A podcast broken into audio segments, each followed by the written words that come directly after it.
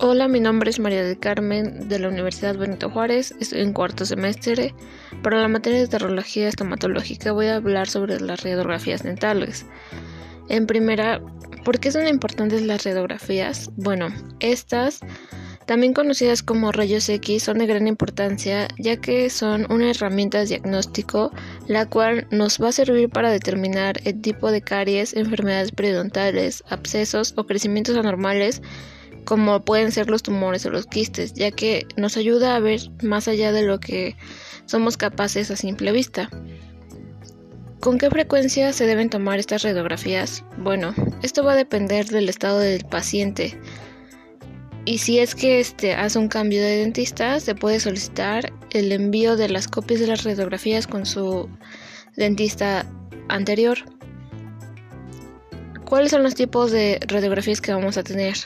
La más común va a ser la aleta de mordida y estas son conjuntos de radiografías y van a mostrar los dientes por encima de la encía y la línea de la encía y la altura del hueso entre los dientes. Nos va a ayudar a diagnosticar las enfermedades de las encías y las caries entre los dientes.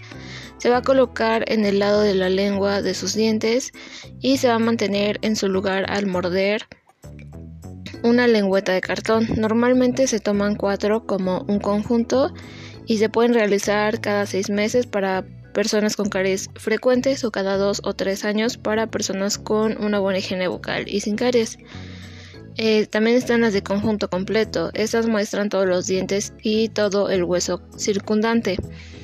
Estas ayudan a diagnosticar caries, quistes o tumores, abscesos, dientes impactados y la enfermedad de las encías y son un conjunto completo, por lo general consta de entre 14 a 20 radiografías individuales y generalmente se van a recomendar durante la primera visita con un nuevo dentista para ayudar en el diagnóstico adecuado y la planificación correcta de tratamiento. Las panorámicas van a ser radiografías de toda la boca, que se van a realizar sin introducir una película radiográfica en la boca. En su lugar, mientras el paciente se encuentra sentado, el cabezal de los rayos X va a girar a su alrededor, proporcionando una gran imagen de los dientes.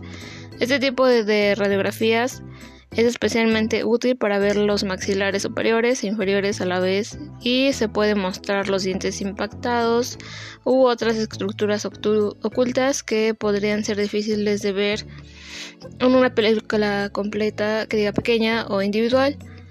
Las radiografías pariapicales, estas se refieren a una sola radiografía que se va a tomar para mostrar una zona específica de interés. Eh, por ejemplo, si al paciente le duele el diente, es probable que el dentista solamente le recomiende la radiografía periapical para poder ver todo el diente, incluido la raíz.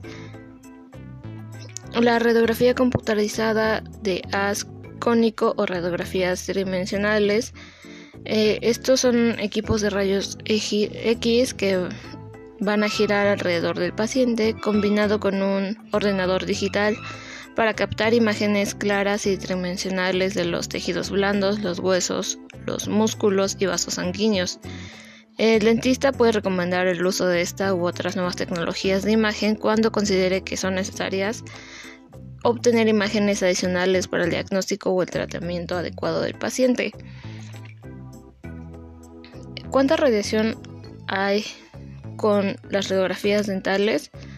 Bueno, básicamente un juego de radiografías de aleta de mordida va a exponer al paciente a entre 22 y 51 microsievert. Un examen panorámico supone una exposición de entre 5 y 25 microsieverts. Las radiografías de ascónico dan lugar a una gran variedad de exposición que van a, de entre 20 a 700 dependiendo del tamaño de la imagen y de la marca de cada máquina. Um, y bueno, para entender más o menos lo que significa o por poder proporcionar la cantidad de radiación a la que estamos expuestos, se puede comparar con la medida de radiación que se produce en el medio ambiente a la que estamos expuestas cada persona en un año. Esta medida en todo el mundo es de 2400 microsievert por año. Y por último, hay cosas que mi dentista puede hacer para limitar mi exposición a los rayos y la respuesta es sí. El dentista puede tomar varias medidas para garantizar que cada paciente reciba la menor exposición posible. Cuando se toman radiografías puede colocar un escudo de plomo sobre el cuerpo u un collarín de tiroides que proteja el cuello. Aunque no es obligatorio, pues se recomienda. Mm, se recomienda que utilice un colimador, que es un tubo largo que se expande desde la máquina de los rayos X. Y estos ayudan a limitar el tamaño y la forma de luz de los rayos X que utiliza y que llega al paciente. Y también podría utilizar el tipo más rápido de película o sensores digitales. Como conclusión podemos decir que es importante que aprendamos a resumir información y a leer documentos en inglés ya que hay mucha variedad de información que no encontramos fácilmente en español, por lo tanto debemos diversificarnos y expandir nuestro lenguaje para poder tener más información completa.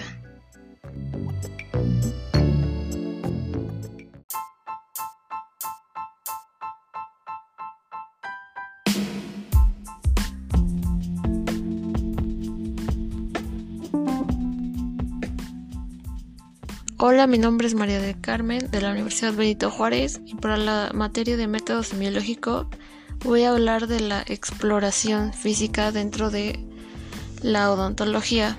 Bueno, primero se va a realizar una exploración física general por medio de inspección, auscultación, palpación y percusión. en esta se van a observar datos generales como van a ser la actitud, la apatía, excitación, estado de nutrición, obesidad, anorexia, hidratación. También vamos a poder anotar y ver los constantes signos vitales como van a ser la temperatura, pulso fuerte o en su caso débil, la frecuencia cardíaca y la frecuencia respiratoria.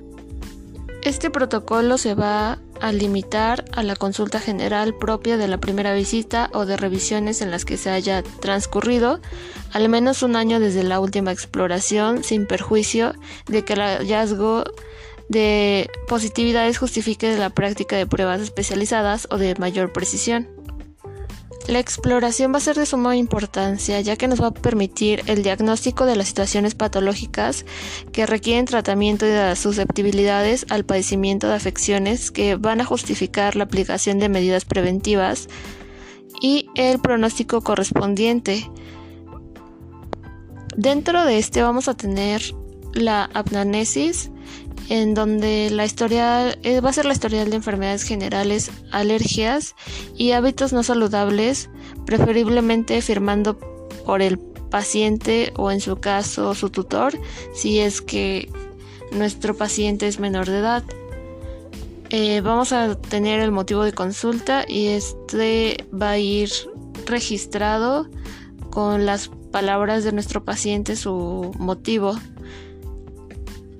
Algunas piezas o instrumental que vamos a ocupar van a ser espejos, sondas, eh, lupa, microscopio, o cámara intraoral, detectores de placa, sondas periodontales, material quirúrgico, etc. Eh, nos vamos a enfocar a revisar la parte parcial, en donde vamos a inspeccionar y palpar va a ser la parte facial y cervical. También el ATM en donde vamos a tener palpación, auscultación y funcionalidad.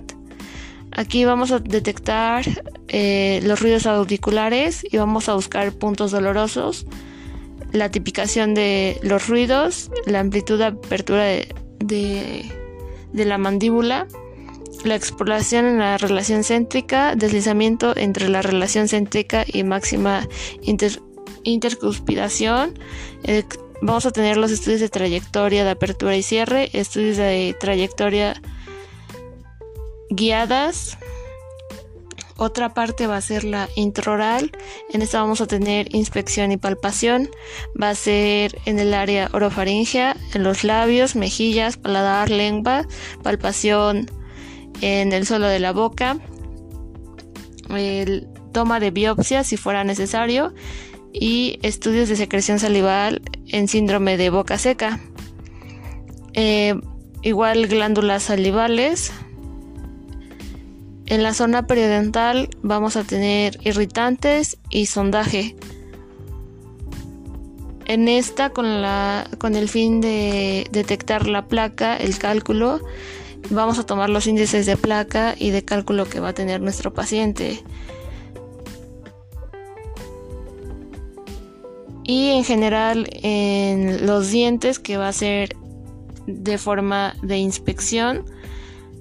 Esta va a ser de todas las superficies dentarias. Vamos a ver la coloración de las caries. Y también vamos a tener exploraciones complementarias. Esta en instrumental encontramos aparatos de rayos X intraoral, placas radiográficas, articuladoras y cámaras fotográficas.